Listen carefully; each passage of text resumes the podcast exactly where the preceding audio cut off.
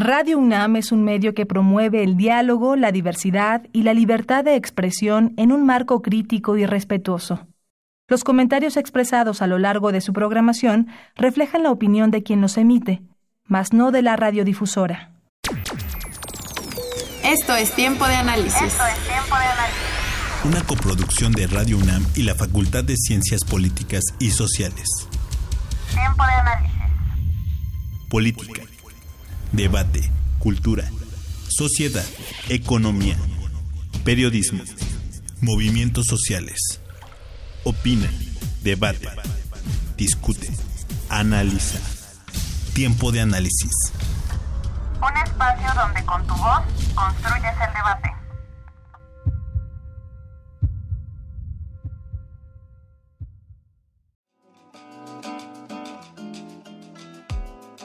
La antropología de la educación es una rama que emerge de la ciencia antropológica. Va de la mano con el análisis de procesos pedagógicos, el enseñar a aprender y sus implicaciones culturales. Podemos dividir la antropología de la educación en dos partes. La primera, enfocada en cómo se llevan a cabo los procesos de enseñanza, transmisión y aprendizaje en la cultura. Podríamos referirnos a esto como la parte teórica de la disciplina, la segunda hace referencia a lo que caracteriza a la antropología como ciencia, la realización del trabajo de campo y el método en los sitios donde se puede apreciar de cerca la relación entre la enseñanza y aprendizaje. En esta ocasión, el programa abordará primeramente un poco en las generalidades de la disciplina. Como ya mencionamos, hay dos pilares importantes para la realización del trabajo antropológico y cómo éstas convergen para su correcta práctica, para el segundo bloque contaremos con dos invitados que nos platicarán cómo es la experiencia de la aplicación teórica y práctica del estudio de la antropología educativa en campo. Antes de partir a particularidades, debemos responder a una pregunta inicial que seguro muchos están haciendo. ¿Qué, es la antropología de la educación? En el entendido que el término educación hace referencia a la manera en la cual los individuos adquieren la cultura a manera de información nueva, Mientras participan activamente en distintas actividades, entonces podemos entender a la antropología de la educación como aquella rama de la antropología social que se encarga de estudiar el papel, las técnicas y la importancia de la transmisión sociocultural en los grupos humanos. La antropología de la educación ha cobrado especial importancia de unos años para acá. Sin embargo, no quiere decir que sea una rama totalmente nueva dentro de la antropología. Desde inicios del siglo XX y a lo largo de este, la educación ya era un tema de interés para los antropólogos de distintas escuelas en el mundo, especialmente la estadounidense. En estos primeros acercamientos, los trabajos se centraban en el estudio de los sistemas educativos occidentales clásicos, y otros tantos buscaban el entendimiento de la educación en otro tipo de sociedades. Para este punto, podemos decir que este tipo de estudios solo obedecía a una preocupación puntual del antropólogo, entender la educación como un proceso normativo. Conforme la antropología en general se fue profesionalizando, hacia mediados del siglo, esta nueva vertiente se abriría hacia nuevas posibilidades en su estudio. Ahora no solo se centraría en los sistemas educativos de los grupos, sino en todo lo que acarrean consigo. Sería hasta 1954 cuando por fin se hablaría formalmente de la antropología de la educación como una rama reconocida en el área social y cultural de la disciplina. A diferencia de lo que puedan llegar a pensar, existen muchos temas de interés para la antropología educativa y cada uno ha tenido especial importancia dentro del desarrollo de la misma. Solo por mencionar algunos casos de estudio, tenemos los siguientes.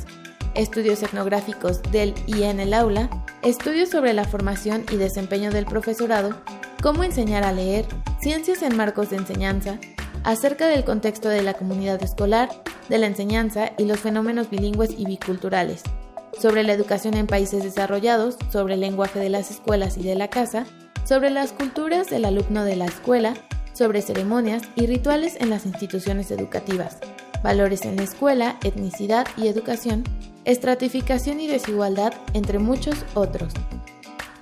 Que haya una variedad tan amplia en los temas a tratar no quiere decir que alguna sea más relevante que la otra. De hecho, cada tema de investigación ayudará a construir un panorama más amplio sobre la educación. Con información de Luis Osvaldo Romero de la Rosa y Nancy Karina Valerio Tapia, mi nombre es Viridiana García. Continúa escuchando Tiempo de análisis.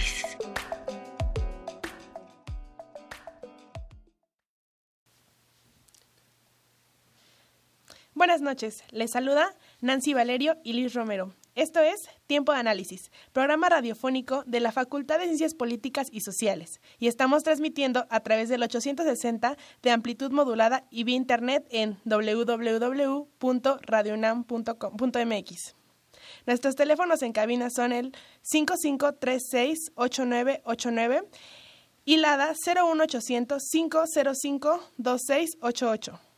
Nos pueden seguir y hacernos llegar sus comentarios en nuestras redes sociales. Estamos en Twitter como arroba tiempo de análisis, en Facebook como tiempo de análisis e Instagram como tiempo de análisis. Esta noche en tiempo de análisis hablaremos sobre la antropología de la educación. Nuestros invitados de esta noche son la maestra Helmut Betsabe Márquez Escamilla, investigadora de los procesos educativos en contextos interculturales y bilingües, los diseños institucionales en educación básica referentes a currículo y su aplicación, antropología educativa y antropología cultural. Actualmente es investigadora asociada en la UAM Iztapalapa como parte del proyecto Taresh Peracua, Creciendo Juntos, donde realiza actividades relacionadas al currículo nacional e internacional bilingüe del proyecto escolar y sus evaluaciones a nivel de educación básica. También es profesora adjunta en el Centro de Estudios Antropológicos en nuestra facultad. También tenemos esta noche como invitado al doctor Jaime Delgado Rubio, licenciado en arqueología por parte de la ENA y doctor en antropología. Sus líneas de investigación están dirigidas a la conservación e investigación del patrimonio cultural y natural de Teotihuacán y a la movilidad comunitaria y patrimonio arqueológico en México. Actualmente participa en el proyecto Arqueólogos en Apuros y es profesor titular en el Centro de Estudios Antropológicos de la Facultad de Ciencias Políticas y Sociales. Bueno, buenas noches, gracias por estar aquí. Gracias. gracias. Muchas gracias por acompañarnos a Tiempo de Análisis y esta noche hablaremos un poco de su experiencia en campo sobre la antropología de la educación y quisiéramos que nos platicaran un poco ambos sobre sus experiencias en campo. Por favor, ah, Betsa. Muchas gracias. Eh, buenas noches a todo el auditorio. Es un gusto estar aquí con ustedes. Eh, bueno, pues la experiencia para un antropólogo en, en campo es vital, es algo que, que digamos, nos, nos ayuda muchísimo a entender diferentes procesos. En mi caso, eh, llevo ya 10 años colaborando con el proyecto Taresh Peracua Creciendo Juntos, que es un proyecto de educación intercultural en el estado de Michoacán. Eh, que trabaja sobre todo con dos primarias purépechas y donde los profesores y un equipo externo hemos eh, apoyado eh, diseño curricular, sobre todo materiales para la enseñanza de lenguas, pero también contenidos propios de la cultura purépecha.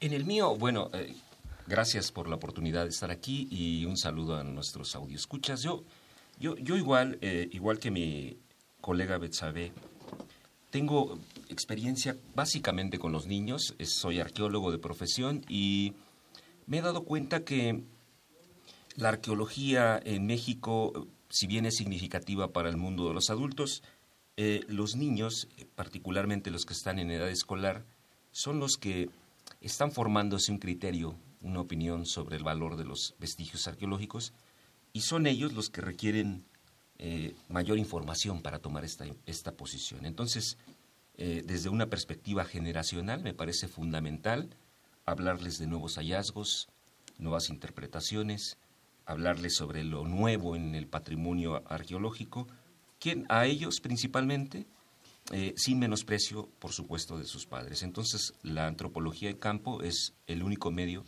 para poder, digamos, tomarle el pulso a este problema. Muchísimas gracias por platicarnos un poco de su experiencia y queremos conocer un poco más a fondo sobre su trabajo. En el caso de la maestra Betsabe, eh, si nos puede hablar eh, de dónde surge este interés por trabajar directamente con niñas y niños en un contexto de educación indígena. Eh, bueno, pues en, algún momento voy a, voy a referirme al trabajo que, que yo desarrollo, pero también siempre con referencia a un trabajo colectivo porque creo que al estar vinculados con, con niños y al final estar pensando en una educación que sea más pertinente para ellos, pues este no es no es labor de una sola persona, ¿no?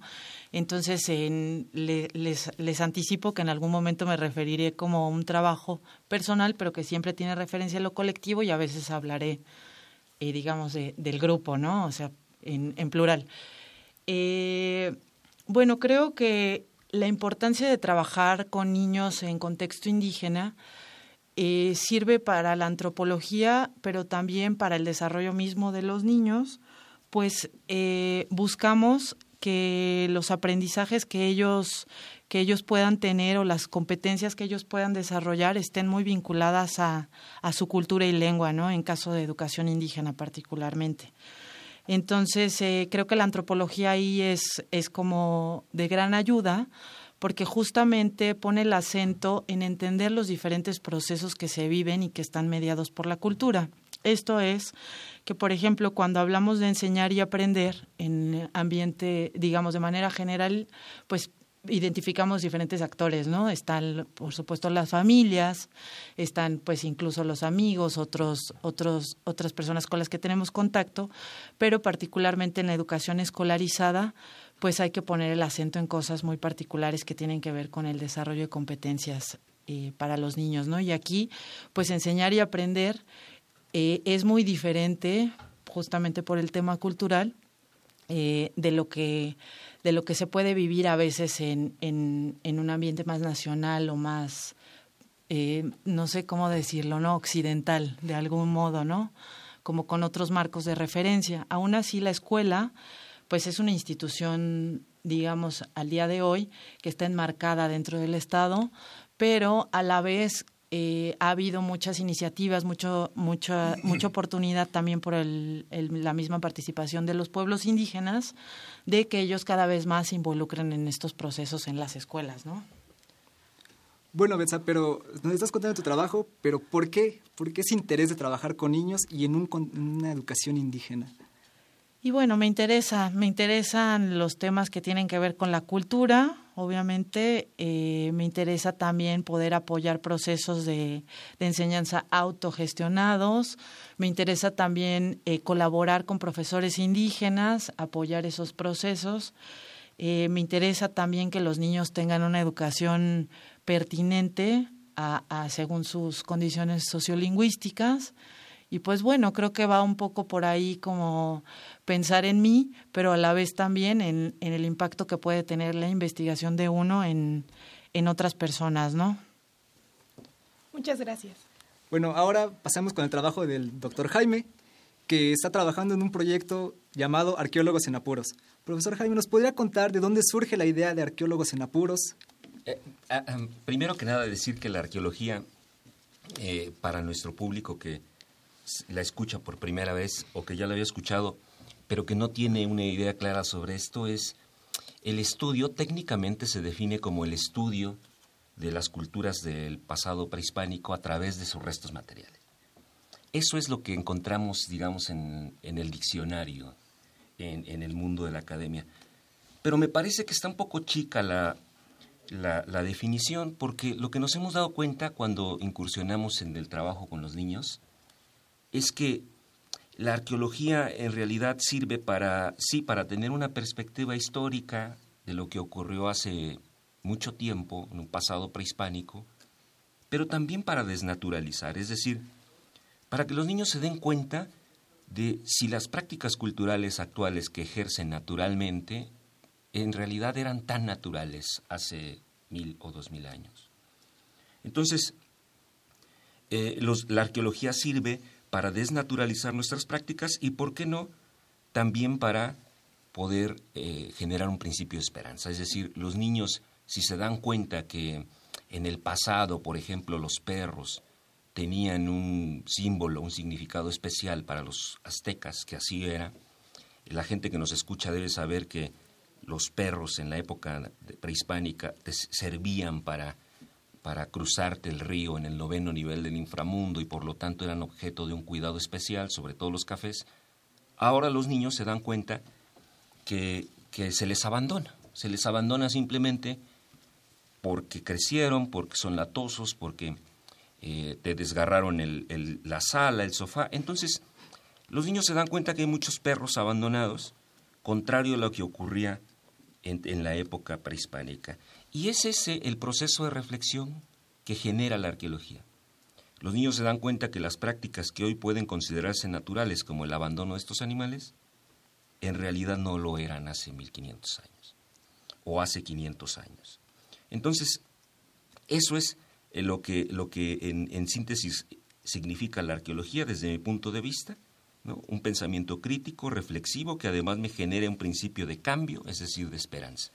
Y bueno, a propósito de eso, es que quisimos em, emprender un proyecto que enseñara la arqueología de otra manera. Y nace Arqueólogos en Apuros, en un contexto en donde, por cierto, los niños en la escuela, pues los tienen eh, eh, formados en líneas muy en el estilo de la revolución industrial. Todavía seguimos formatos muy verticales, donde el profesor declara lo que debe ser entendido. El niño está ahí, eh, atendiendo, atendiendo al profesor, acumulando y reteniendo información, y pocas veces tiene la oportunidad de generarse un pensamiento crítico, de incursionar en una actividad escenográfica, de poder saber si tiene habilidades diferentes. No, el sistema educativo pondera mucho el acierto y la capacidad de retención de información y acumulación de información. De tal manera que Arqueólogos en Apuros también pretendió enseñar la arqueología a través de estas otras habilidades que generalmente están invisibilizadas dentro del salón de clase. Eh, quisiera decir algo respecto a lo que acaba de decir Jaime. Eh, yo creo que es justamente de esta idea de escuela como línea de ensamblaje, como muchos conocen este tipo de educación bancaria, eh, que, con proyectos con proyectos como en el que en el que yo tengo el gusto de participar, que buscamos construir otro tipo de escuelas, ¿no? Justamente como para que los niños tengan la oportunidad de aprender y, y, de vivir la escuela de otro modo, ¿no? O sea, sí con un currículum, sí con materias y ciertos horarios y demás cosas, digamos, muy institucionales, pero a la vez también acercar un poco la escuela o abrirla a la comunidad y, al mundo, ¿no? A los muchos mundos. Sí, sí. Y, si me dejas abonar, abundar en esto, eh, es que eh, la única manera en la que se nos ocurrió que esto fuera posible en el caso de la arqueología fue desarrollando un, noticiero arqueológico medioambiental que colocara a los niños en el centro del espacio expositivo. Esto quiere decir que fueran ellos los protagonistas. Entonces, de repente, encontraban los niños que se convertían en conductores, en entrevistadores, en corresponsales, estaban obligados a generar sus títeres para que salieran en un multimedia y luego entonces ir a preguntarle a un especialista y deconstruir el discurso tradicional. Dicho de otra manera, yo creo, Betsabe, no sé si estés de acuerdo conmigo, es un poco autorizarlos, autorizar al niño eh, para que pueda reflejar sus propias conductas, su propio lenguaje, sus sentidos, sus, sus significados sobre su comunidad es autorizarles para que puedan eh, eh, expresar su, la forma en la que asumen, significan y toman posición frente a sus propias actividades culturales. Claro, y que al final también, para cerrar esta idea, el papel muchas veces de los niños en nuestras en nuestras sociedades, incluyendo las, las comunidades indígenas, pues muchas veces es como relegado de algún modo, ¿no? No pertenecen al mundo de los adultos, no se les toma mucho en cuenta, a veces sí están como en un proceso formativo para integrarse, digamos, a ese mundo de adultos, pero hay que crear los espacios donde ellos puedan estar, donde ellos puedan sentirse cómodos, libres, incluyendo la escuela también, ¿no? O sea, digamos, ahí habría que pensarlo también si se diera una tensión entre por ejemplo, el, orden que busca siempre un maestro en un salón de clases y la libertad que quieren tener los niños, o sea, hay que mediar también un poco ahí. Exacto. no, es un, no es un campo de juego, digamos, pero a la vez que ellos tengan, se pueden sentir cómodos, que su voz se escuche y que ellos sean capaces también de organizar actividades y, llevarlas a cabo, ¿no? algunos que nos escucharán dirán, eh, eh, es que, ¿cuál es el papel entonces del profesor? Si se va a convertir esto en espacio de expresión. Bueno, pues es de mediador. El profesor tiene una autoridad más epistémica, es decir, de acompañador, de acompañante, va a estar observante de las habilidades diferenciadas que existen en su salón de clase.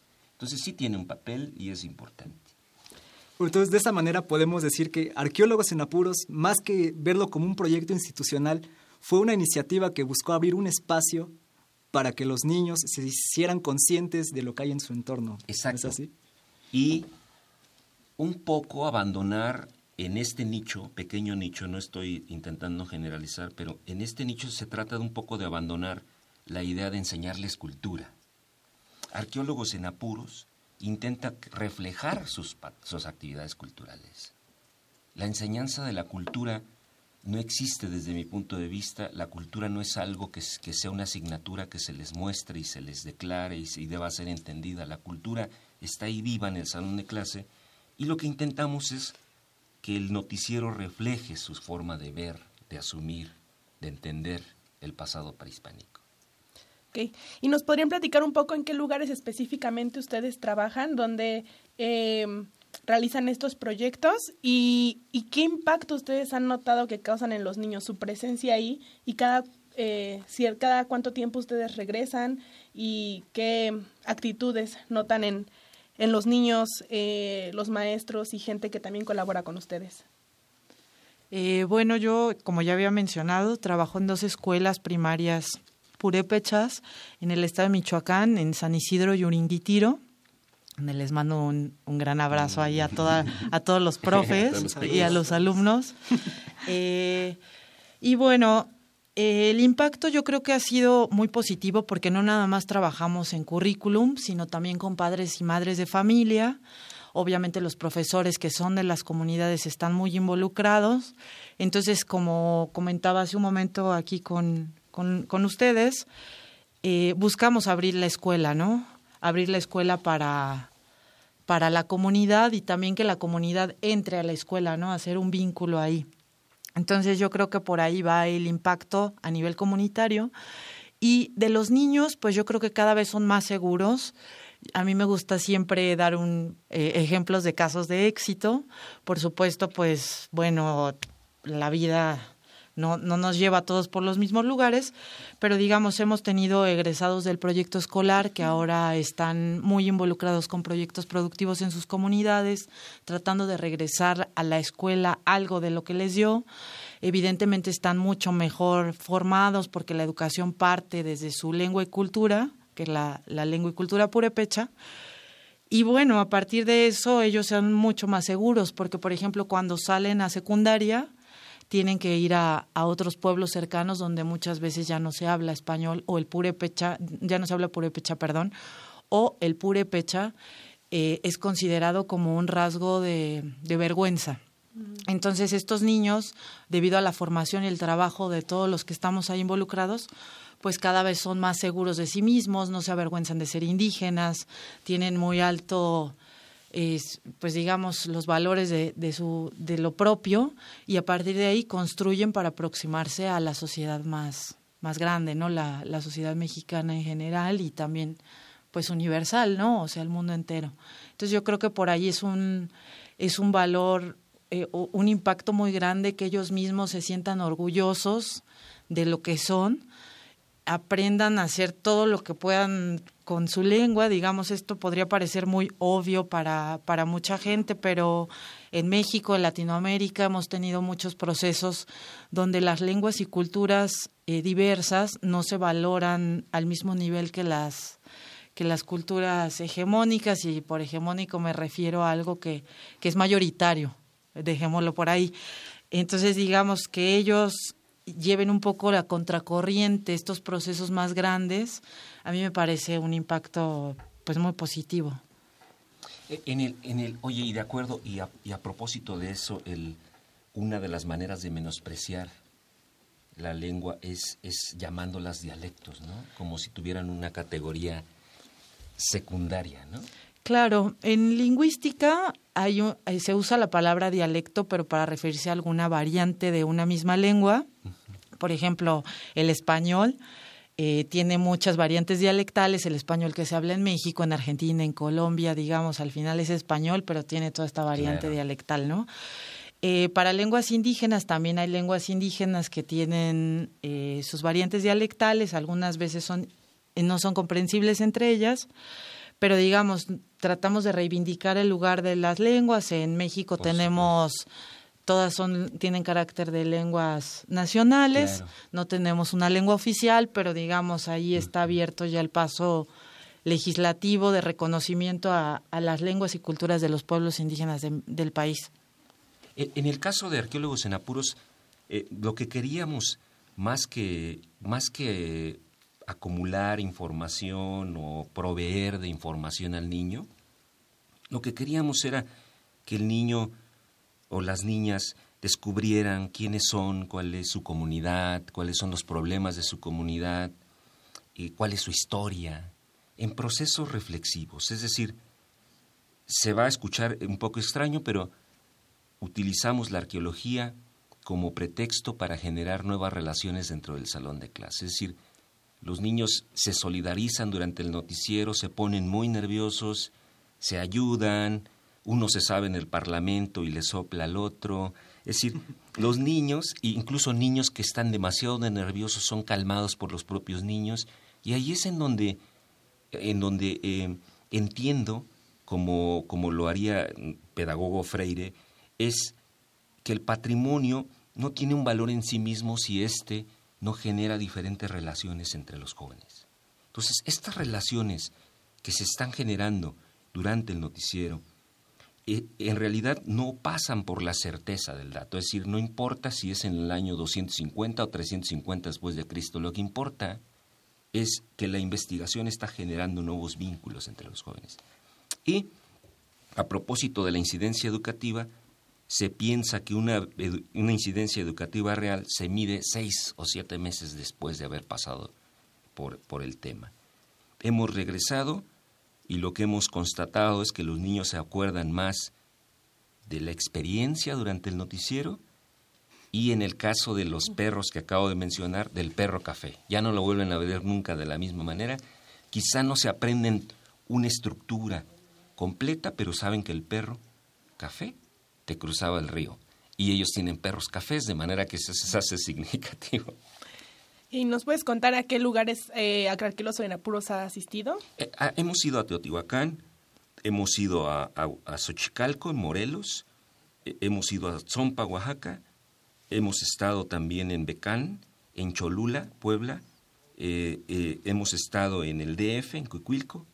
Hemos, afortunadamente, Arqueólogos en Apuros se ha movido por el financiamiento del Instituto Nacional de Antropología e Historia y por el de la UNAM. Se ha movido y hemos tenido chance de ver los temperamentos de los niños de diferentes partes del país. Eso es una riqueza.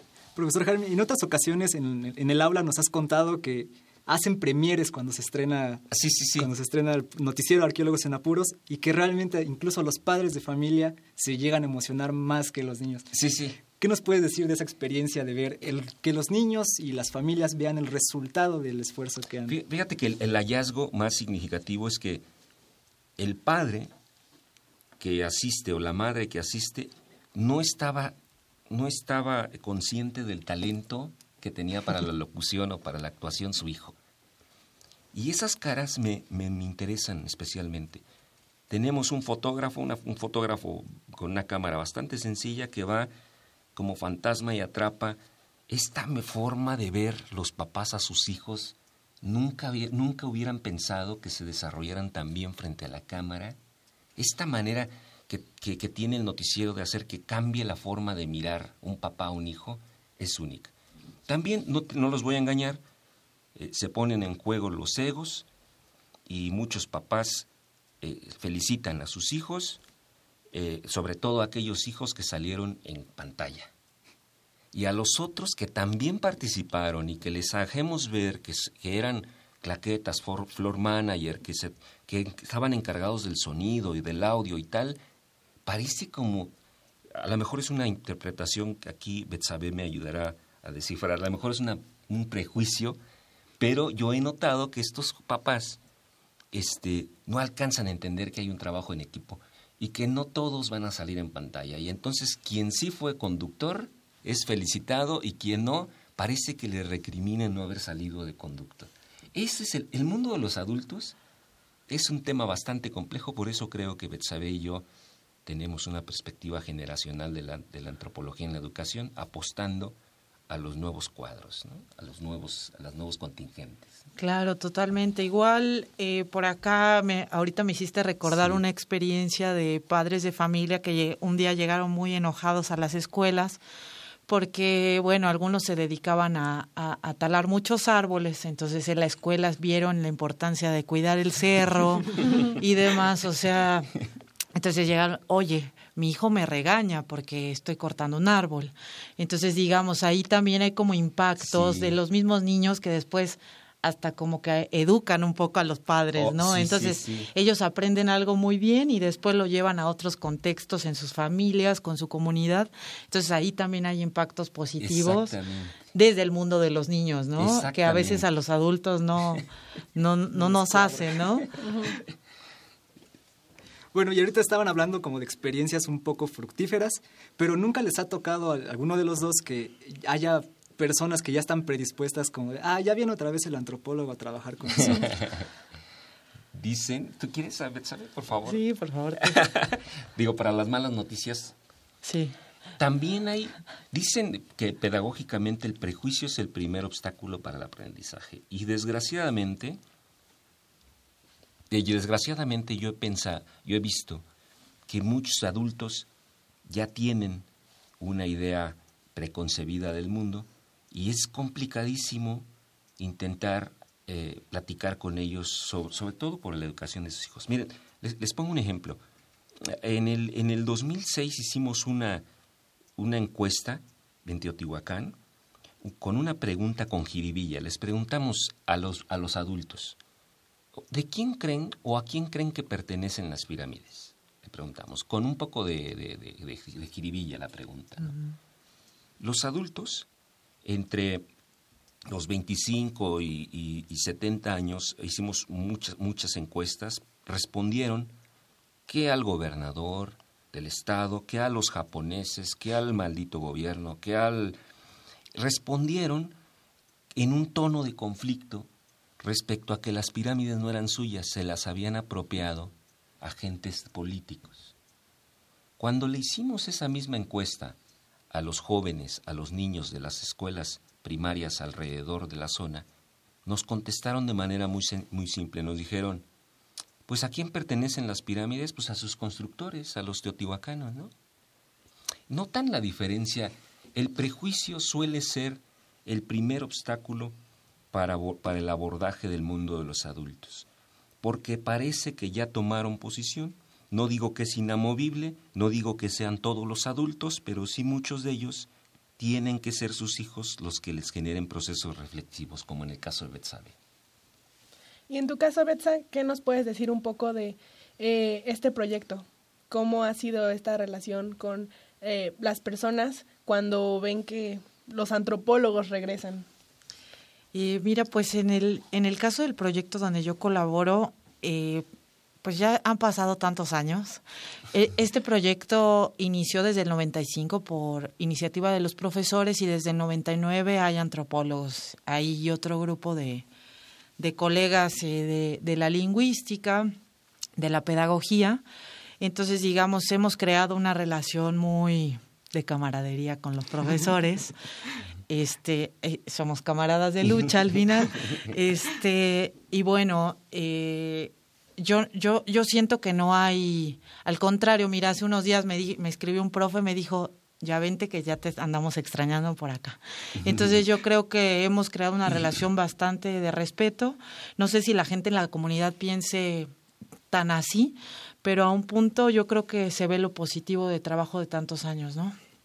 Bueno, pues muchas gracias por estos comentarios. Creo que eh, abunda mucho el pues el diálogo sobre qué está haciendo la antropología en esta rama de la educación y que no solamente se encuentra en un ámbito escolar cerrado totalmente, sino que eh, hay una relación constante entre niños, padres, antropólogos, donde pues se crean nuevas relaciones y una diferente concientización sobre qué está sucediendo a su alrededor, que no solo se vuelven sujetos invisibles ante pues la sociedad, sino que también tiene una perspectiva diferente.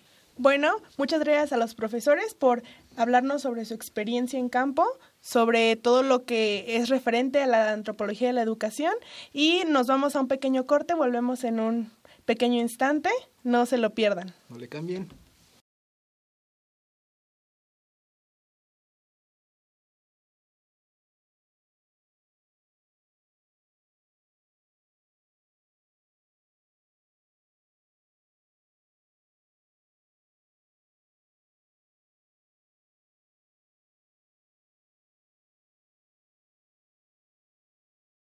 Bueno, estamos de regreso en la cabina.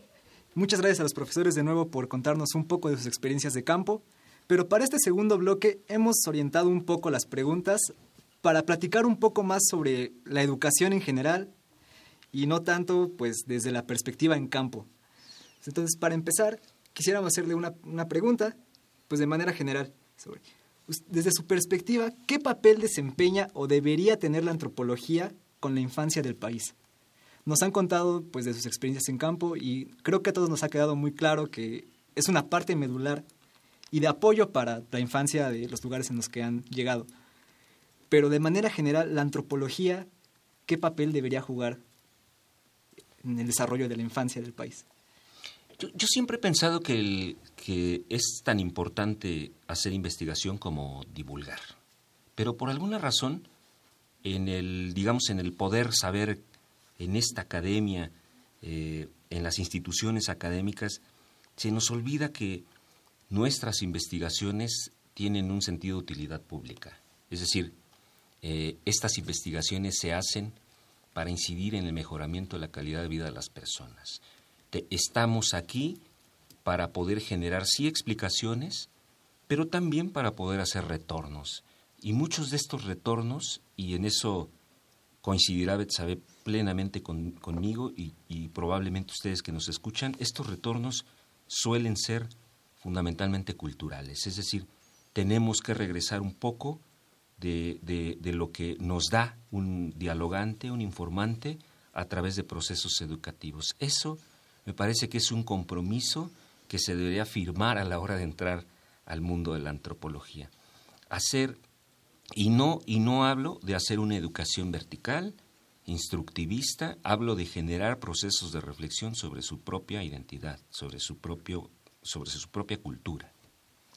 Eh, sí, estoy muy de acuerdo contigo, Jaime, respecto a, a los compromisos que adquiere el investigador con, la, con, con, con las personas con las que trabaja, en este caso con los niños. Entonces, pues ahí podemos observar, como ya dijimos acá con nuestros ejemplos, algunos elementos de impacto en lo local. Pero también eh, recordemos, o bueno, tal vez eh, nuestro auditorio no, no sepa, pero la, antropología en México ha tenido, eh, particularmente vinculada a educación, ha tenido implicaciones sociales y también políticas. en principios del siglo XX y casi todo, todo siglo XX, de hecho. los antropólogos estuvieron muy vinculados al Estado mexicano en proyectos educativos, ¿no? Entonces se trataba de, aprovechar, digamos, a un nivel eh, político, eh, de, legislación, eh, o sea, digamos, lo político también, pero también de política pública, a eso me refiero, respecto a, a, a, esta relación entre la antropología y la educación, cómo son las escuelas en el país. Para eso nos sirve mucho la antropología porque estamos haciendo campo, trabajando con las escuelas. Hay muchas investigaciones valiosísimas desde la antropología en educación en todo el país.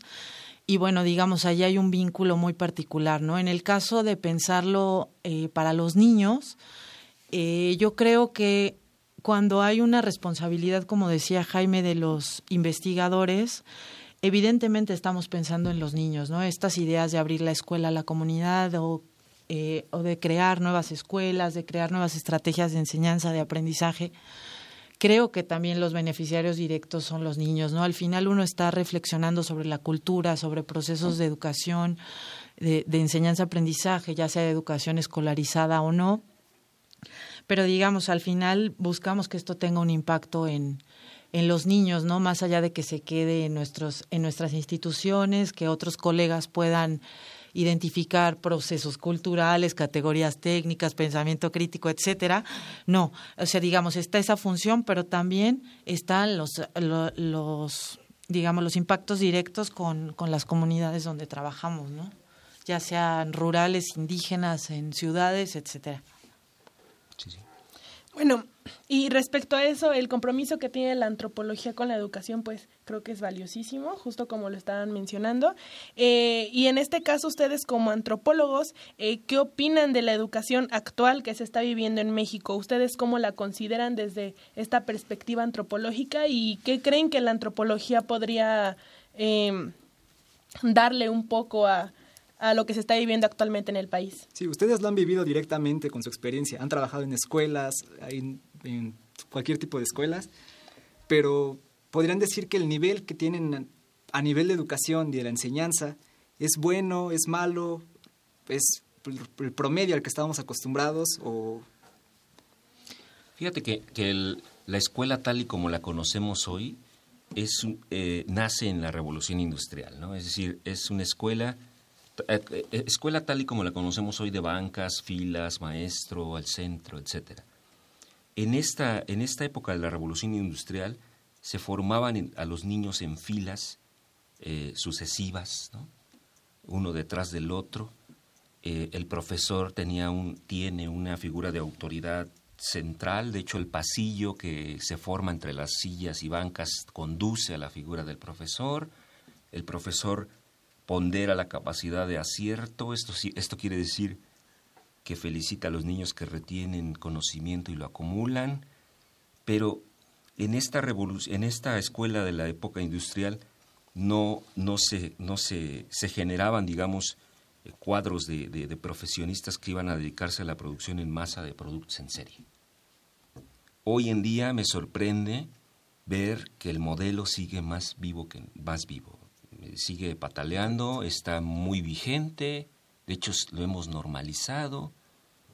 Entonces, a mí me queda clarísimo que la escuela requiere de, de, virar hacia un pensamiento crítico. Es decir, a los niños les debemos enseñar que en el mundo de hoy debemos empezar a dudar de muchas cosas y a empezar a cuestionarnos sobre muchas cosas y de generar procesos creativos diferentes y de valorar o evaluar diferentes habilidades que no tengan que ver solo con el acto mecánico de retener.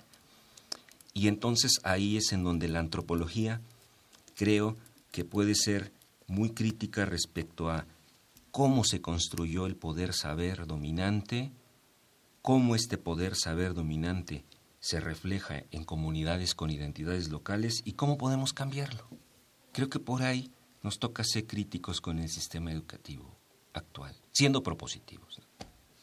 Eh, sí, pues yo la verdad creo que, que para entender la educación actual en México hay que tomar en cuenta muchos factores, no es algo fácil de decir.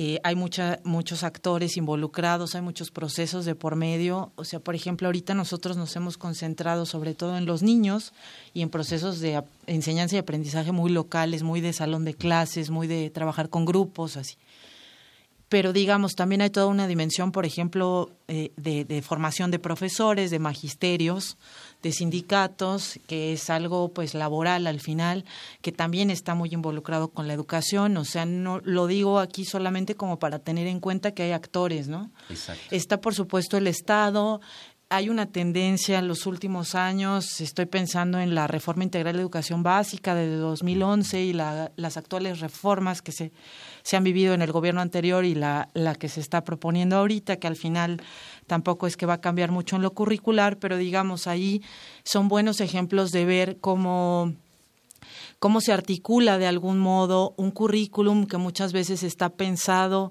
en México, no sé si lo sepa el auditorio, pero hay un currículum único y obligatorio para toda la educación básica. Esto quiere decir que en todas las escuelas del país, primarias y secundarias, se enseña lo mismo para todos, ¿no? Atrás hay un criterio de igualdad, digamos, pero también nosotros vivimos en un país muy diverso. Entonces esto también puede generar algunos problemas. Evidentemente también toda la, la movida magisterial es, es un tema, las reformas también apuntan hacia allá en algún punto, o sea, digamos, no es nada más los conocimientos que estén ahí. Y, y, bueno, también el papel del Estado, ¿no? Como el proveedor, digamos, de, de esta educación, el que lleva ahí, ¿no? Eh, cada vez más se desmarca un poco como eh, estos espacios de autonomía curricular, llamado así directamente por la Secretaría de Educación Pública, en donde las comunidades indígenas tienen algún chance, digamos, de, de, de involucrarse con el currículum, ¿no?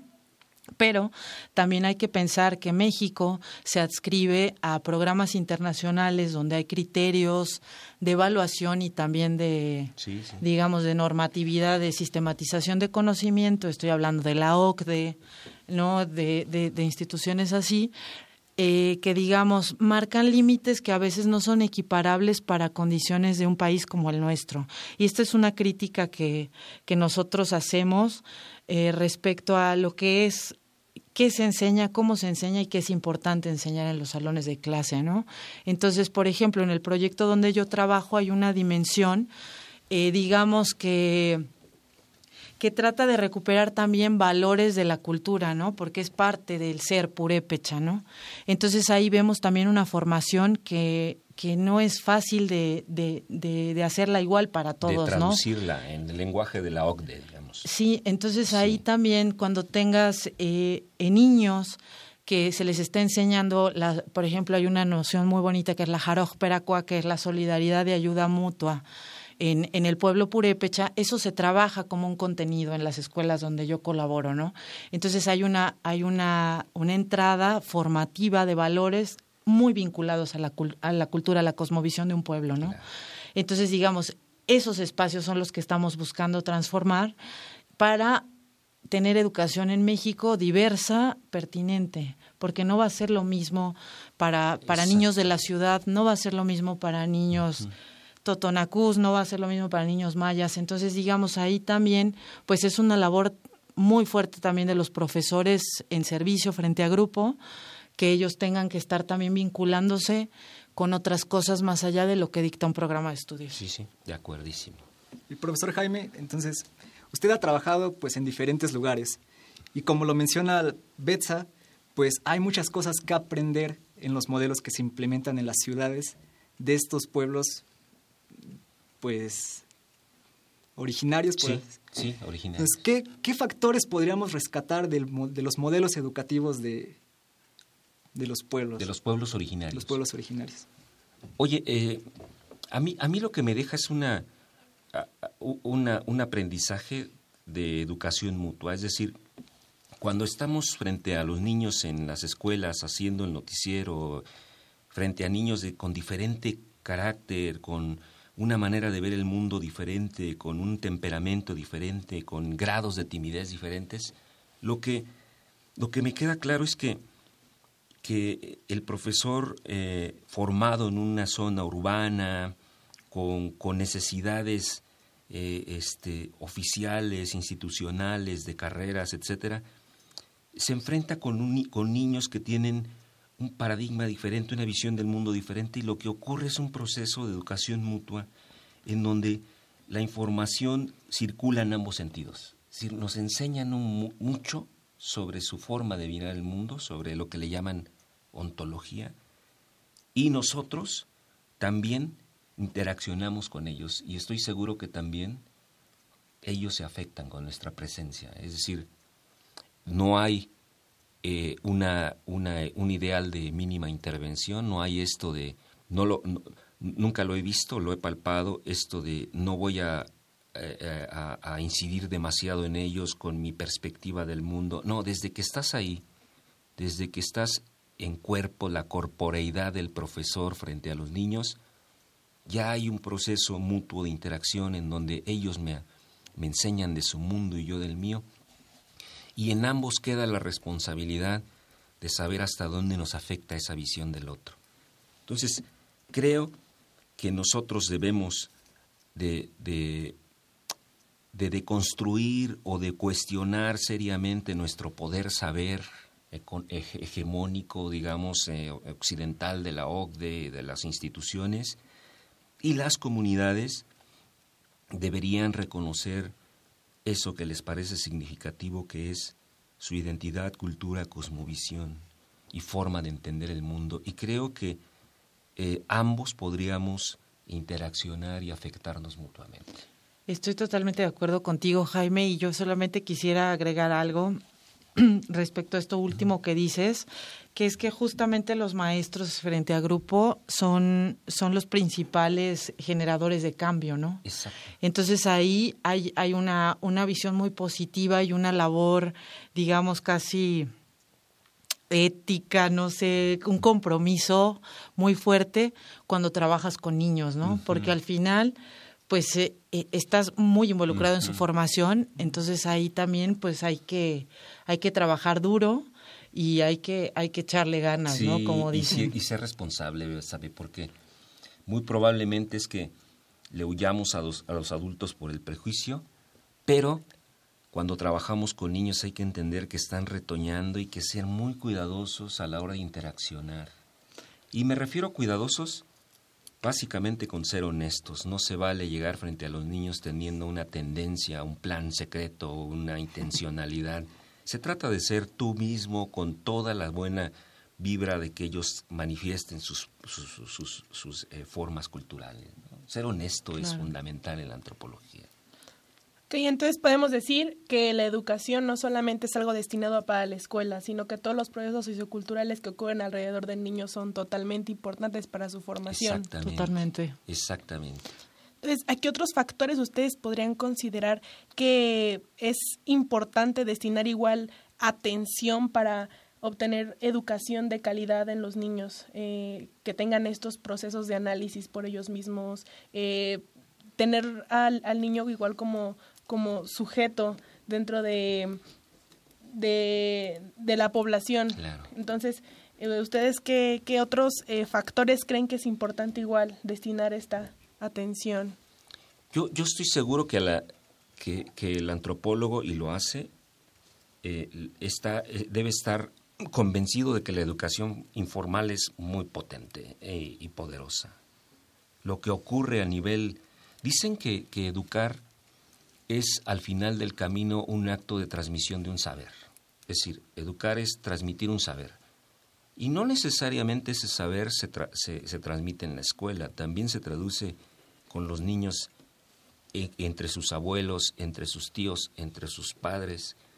Es, ese acto de transmisión de un saber ocurre quizá con más potencia y más repetitiva y reiteradamente a nivel de su casa, a nivel de su comunidad a nivel de...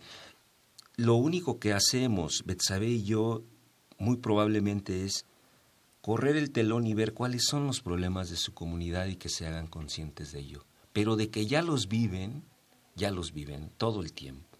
Es solamente ofrecerles un punto de análisis.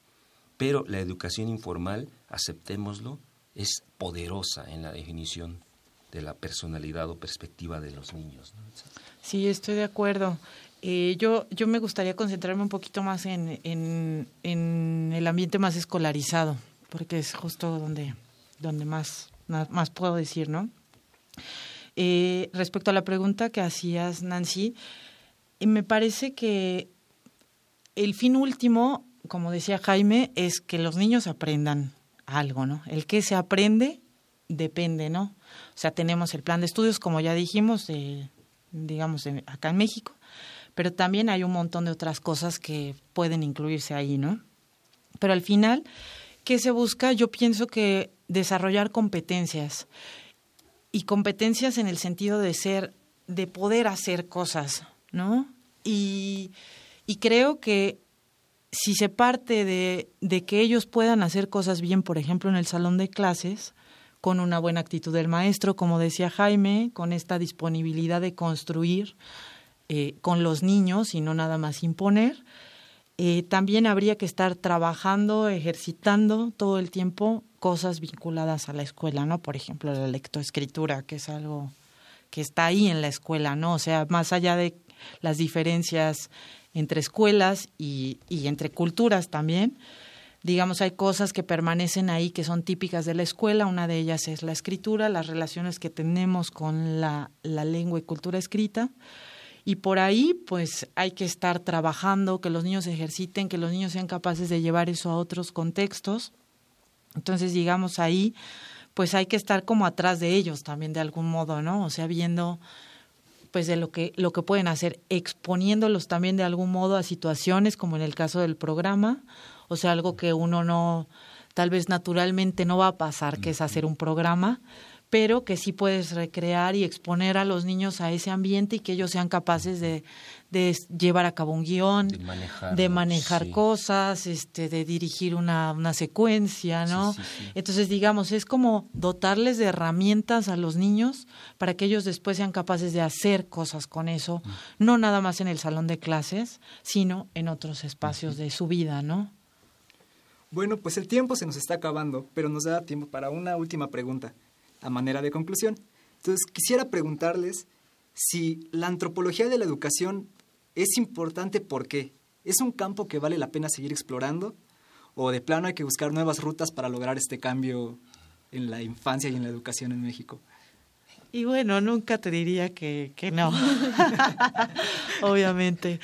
Y para mí vale mucho la pena, salen cosas muy interesantes a nivel académico, teórico, crítico, pero también se crean nuevos vínculos y nuevas relaciones con la gente. Nosotros tenemos la oportunidad de estar ahí casi, casi que codo a codo, entonces digamos, también no es llego, te, te investigo, veo de qué va un poco aquí, sino me comprometo, trabajo y al final eso beneficia a, varios lados, ¿no? O sea, porque abona las discusiones sobre educación, abona a discusiones antropológicas respecto a la cultura, a la lengua, a la escuela, N cantidad de cosas, pero también nos hace mejores personas, ¿no? Porque al final nos, nos ponemos sensibles ante la diversidad, eh, apoyamos procesos de trabajo, entonces digamos, para mí es un trabajo que hay que seguir haciendo y que vale la pena, ¿no? Sí, sí. sí. La antropología de la educación no debe ser informativa, no debe, debe ser formativa, pero más allá de eso debe ser sensible. la antropología de la educación es como el premio, es como un regalo que te ofrece la antropología, créame, interactuar con los niños, teniendo una visión crítica y generando un proyecto compartido, es como un regalo. Eh, em, en realidad te sientes eh, muy bien frente a ellos más allá del resultado, es lo que quería compartir más allá del producto, interaccionar con ellos, con toda su espontaneidad, con todas las injusticias que luego pesan sobre ellos, con toda la frescura, con toda la energía que tienen. Eso eh, debería de dárselo como regalo cualquier antropólogo en México. Bueno, pues muchas gracias por acompañarnos el día de hoy en tiempo de análisis. En verdad, eh, estas conclusiones han sido de gran aporte para conocer un poco de qué es la antropología de la educación y creo que especialmente en esta fecha, conocer un poco de eh, todo lo demás que tiene la antropología. Eh, les agradecemos por compartir esta, su experiencia y de su tiempo y gracias a los radioescuchas por escucharnos eh, esta, esta noche por habernos acompañado en esta edición antropológica de Tiempo de Análisis con motivo del Día del Docente y recuerden que en la Facultad de Ciencias Políticas y Sociales también tenemos antropólogos. Gracias por sintonizarnos. Síguenos vía, vía, Twitter en arroba tiempo de análisis, en Facebook como tiempo de análisis e Instagram como tiempo de análisis. Estuvo en la cabina y operación Francisco Mejía. Este programa es producido por la Coordinación de Extensión Universitaria de la Facultad de Ciencias Políticas y Sociales dirigida por Sergio Varela. Productor, Óscar González. Coordinación de producción, Jessica Martínez. Asistentes de producción, Alejandra Vázquez, Rafael Barajas y Karina Venegas. Montaje de cápsulas, Salvia Castro y Tonatiu Garfías. En continuidad, Tania Nicanor. Se despiden de ustedes Nancy Valerio y Luis Romero. Buenas noches. Esto fue Tiempo de Análisis una coproducción de Radio UNAM y la Facultad de Ciencias Políticas y Sociales. Tiempo de análisis. Política, debate, cultura, sociedad, economía. Periodismo. Movimientos sociales. Opina. Debate. Discute. Analiza. Tiempo de análisis. Un espacio donde con tu voz construyes el debate.